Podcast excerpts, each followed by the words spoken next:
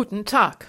Ich begrüße Sie heute am 14. Juli 2022 zur Telefonandacht der Kirchengemeinden in Sittensinn.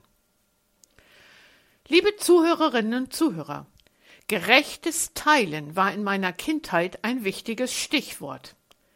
Mit vier Geschwistern aufwachsen hieß, Süßigkeiten immer gerecht zu teilen. Da haben wir alle fünf immer gut aufgepasst. Aber als Ältester habe ich auch manches Mal heimlich gedacht, warum muss meine kleine Schwester eigentlich genauso viel vom Eis bekommen wie ich? Sie ist doch viel kleiner, braucht nicht so viel und versteht es doch sowieso noch nicht. Diese Denke ist auch Ihnen sicher nicht fremd. In unserem Alltagsleben herrscht doch im Allgemeinen der Gedanke vor, wer gute Arbeit leistet, soll auch gut bezahlt werden. Oder gestern, da gab es in unseren Schulen Zeugnisse. Gute Noten als Lohn für gute Leistungen, schlechte Noten, wo die Anforderungen nicht erfüllt wurden. Oder große Kinder bekommen mehr Taschengeld als ihre kleinen Geschwister. Irgendwelche Privilegien muss es doch geben. Und so weiter. Es gäbe da viele Beispiele. Wir wissen aber auch, dass es nicht immer so funktioniert. Wer chronisch krank ist, braucht unter Umständen mehr und teurere Medikamente als jemand, der oder die nie zum Arzt geht.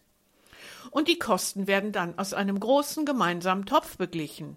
Solidarität, die einfach dazugehört. Aber manchmal wird auch geschimpft und kritisiert, dann, wenn man das Gefühl hat, dass auf breiter Ebene nach Gießkannenprinzip agiert wird. Ein öffentlicher Topf wird geöffnet und alle bekommen etwas ab. Vielleicht nicht viel, aber für alle gleich. Und das wird als unfair empfunden. Warum bekommen die, die doch genug haben, noch etwas dazu? Und wir fühlen uns herausgefordert, immer neu zu diskutieren und zu beurteilen, was denn nun gerecht ist. Damit sind wir ja durchaus auf einer Linie mit Jesus, der oft die, die niemanden interessierten, beherzt in den Blick und auch mal in den Arm nahm. Als ich die für heute vorgesehene Worte der Losung las, kam ich an dem Stichwort Gießkannenprinzip nicht vorbei. Mein Gerechtigkeitsempfinden wurde angekratzt. Da heißt es im Psalm 145, Vers 9, Der Herr ist gütig und erbarmt sich aller seiner Werke. Und aus dem Matthäusevangelium folgen aus Kapitel 5, Vers 45 die Worte von Jesus, er lässt seine Sonne aufgehen über Böse und Gute und lässt regnen über Gerechte und Ungerechte. Worte aus der Bergpredigt. Hier also auch von Jesus Worte, die unseren Vater im Himmel beschreiben als einen, der nach Gießkannenprinzip seine Gaben verteilt. Er will allen gleichgütig begegnen, Sonne und Regen für alle gleich, ohne zu fragen, ob sie es verdient haben. Ist das gerecht? Sehe ich mir die Worte aus dem Alten Testament etwas genauer an, entdecke ich eine Sichtweise Gottes auf seine Menschen, die ich leicht vergesse. Da heißt es, er erbarmt sich aller seiner Werke. Gott sieht uns als seine Werkstücke jedes einzelne als Unikat geschaffen.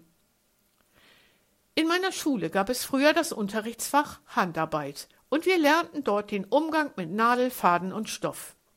Wie stolz war ich auf mein erstes selbstgenähtes Nadelkissen. Aus heutiger Sicht kein Prunkstück, aber ich war stolz auf mein Werk. Ich habe es jahrelang gehütet, genutzt und wertgeschätzt. So wird Gott in der heutigen Losung beschrieben als Schöpfer und Hüter seiner Werke. Egal, ob sie in die Jahre gekommen, beschädigt oder einer Fehlnutzung ausgesetzt sind. Sie sind ihm ohne Unterschied wichtig. Ja, wir wissen auch um andere Seiten von Gott, haben vielleicht erfahren, wie es ist, wenn Gott fern ist, oder hören Gott als Richter sprechen. Aber heute, mit diesen Worten vor Augen oder im Ohr, der Herr ist gütig und erbarmt sich aller seiner Werke. Heute könnten wir doch für diesen einen Tag Gott einmal durchgängig als den sehen und ansprechen, der alle seine Werke gleichermaßen schätzt und beschenkt und mich mittendrin dazwischen.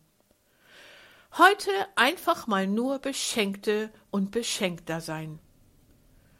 Gute Erfahrung damit wünscht Ihnen von Herzen Ihre Ursula Eggers.